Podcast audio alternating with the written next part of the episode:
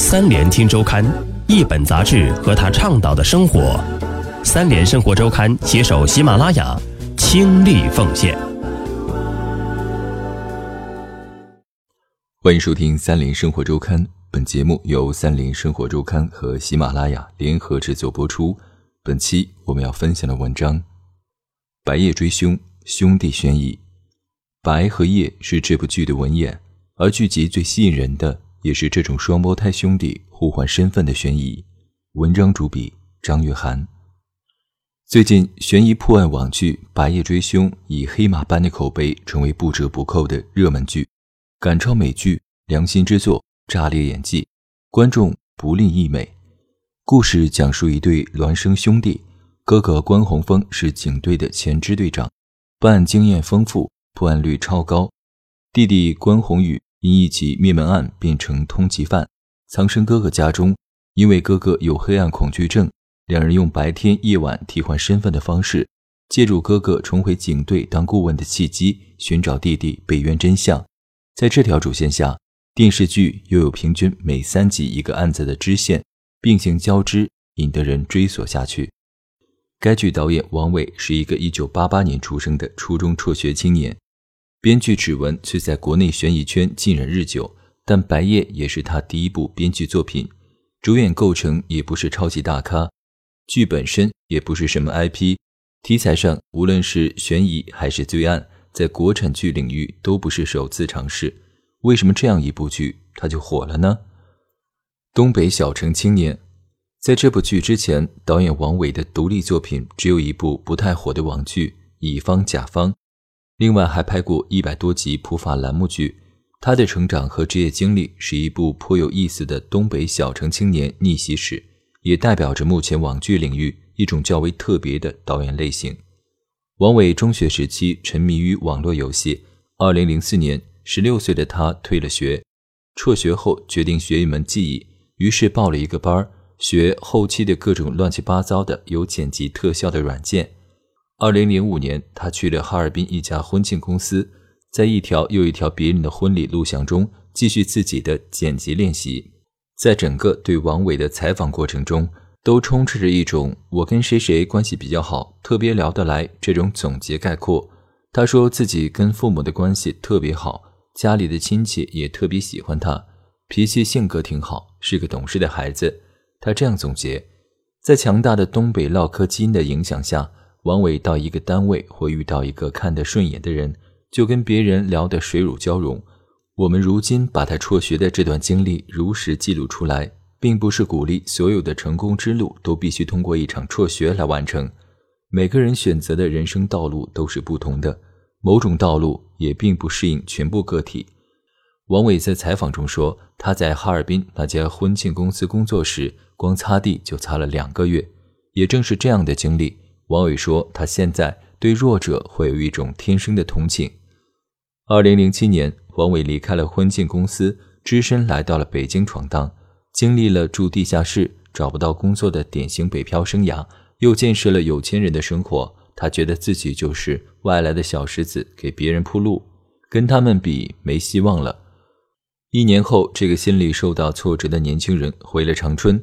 有一天，他在纠客网上看见了伍佰的作品。《剑南日记》觉得，哎呀妈呀，这哥们儿拍得好，有点类似现在网络大电影的感觉。他找到伍佰表白了自己的欣赏，但那时伍佰公司不缺人，只有不带工资的实习岗位。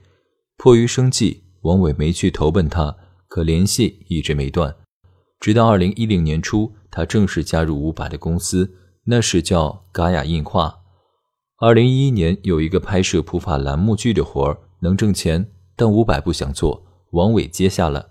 如今想，他觉得这一系列剧帮他日后指导《白夜追凶》积累了刑侦剧拍摄经验。王伟拍栏目剧这段时间，伍佰一直在搞原创。他的一部短片、电影、电影在优酷上取得了不俗的成绩。优酷的新导演扶持计划找到了伍佰，给他投资十五万元，拍了一部新短片《刹车》，张译主演。这个片子又得了奖。并受到陆川的赏识，于是有了之后的脱轨时代。在这部作品里，伍佰团队首次和潘粤明进行了合作。脱轨时代拍完，王伟和伍佰就正式从长春来了北京。当时他们把器材等家业都留给了公司剩下的小朋友，说：“我们先走一步了，等到站稳脚跟后，就把你们都招过来。”心理罪第一季拍完后，这些小朋友也都来京了。二零一四年，伍佰执导了网剧《心理罪》第一季，在这部作品里，王伟是 B 组导演，拍台尾就是白夜中周巡的扮演者王龙正的戏比较多。《心理罪》本身是一部破案悬疑剧，有破案天赋的心理系学生方木通过对犯罪心理画像的方式迅速破案，捕捉凶手。这部剧是根据在网络上已经拥有大量粉丝的雷米原创作品改编的。和《白日追凶》的编剧指纹一样，雷米也是能接触到大量真实案例的作者。《心理罪》第一季二零一五年播出后，反应也不错，可以说具备了悬疑剧成功的诸多因素。但为什么就没有《白夜追凶》这么火呢？王伟认为，《白夜》中孪生兄弟的这段设置比较讨巧，而且《白夜》是双线叙事，《心理罪》相对而言比较单线，主角的命运和观众的联系不像《白夜》那么大。观众追白夜，除了好奇每个案子的凶手是谁，也会为兄弟俩会不会穿帮而担忧，也想弄清关宏宇被冤枉的真相到底是什么，韩冰到底是好人还是坏人等等。不管怎样，《心理罪》第一季的锻炼为王伟拍《白夜追凶》奠定了基础。王伟执导的第一部网剧是情景喜剧《乙方甲方》，那是优酷青年导演扶持计划的作品。当时优酷和王伟对接的监制袁玉梅。那时，优酷和土豆刚刚合并，袁玉梅也是刚到了这样一个新的工作岗位。在做这个项目的过程中，两个都是新人的人合作较为融洽。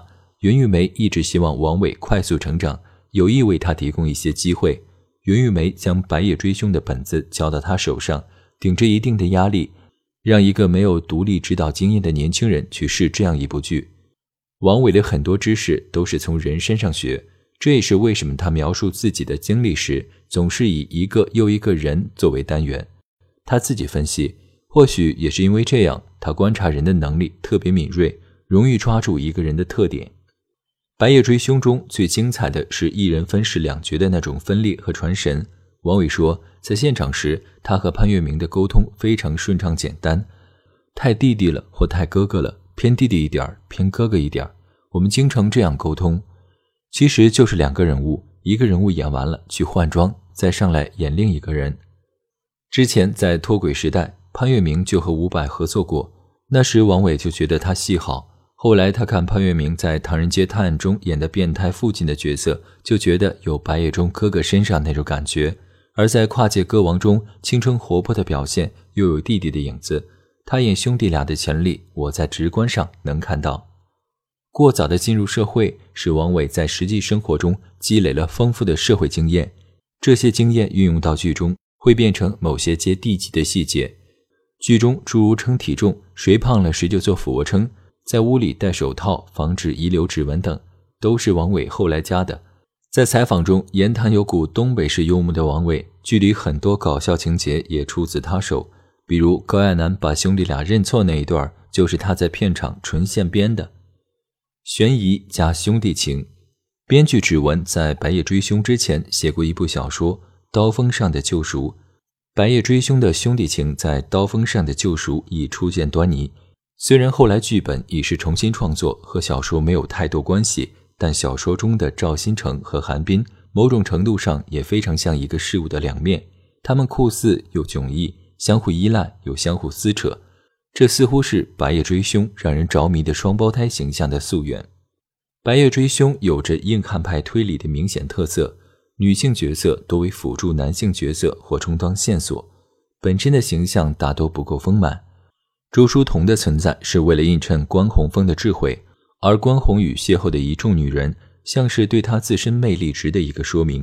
包括之前遇难的女警武玲玲，也只是关宏峰黑暗恐惧症的一个导火索。王伟说：“现在他也检讨过这一点，女性角色是不是能做得更亮一些？当时根本没有时间思考这个事儿，满脑子就是他们兄弟俩如何处理他们兄弟俩的关系。”王伟在采访中最让我印象深刻的，也是他津津乐道的、充满细节感的兄弟情。重视兄弟情的王伟，自己在职业生涯中得益于此种性格，也体现在了《白夜追凶》的拍摄中。摄影师和灯光师，包括演员，很多都是他合作多年的人。他跟师傅伍佰亦师亦友的感情已经深厚到不聊了，聊都矫情。王伟说，两人在友情蜜月期的时候，伍佰天天送他回家，在他们家楼下至少聊半个小时再走。白夜追凶的摄影师刘英健也是王伟在《心理罪》第一季 B 组时的摄影师，是那种在路上折腾两天来了只干一天活也愿意的交情。王伟说，刘英健来长春时，我们都睡一张床。一条被子睡了两年，与编剧指纹作为资深悬疑迷不同，王伟从来不看悬疑或推理的小说。在采访中，他反复说自己并不是那种对某类题材或某种调调特别有情怀的导演，不能说自己对拍什么样的作品有着某种梦。他更迷醉的是那种兄弟们聚在一起做事，拧成一股绳，成就大事的感觉。王伟说：“可能我们不干影视行业，干个餐饮连锁也行。”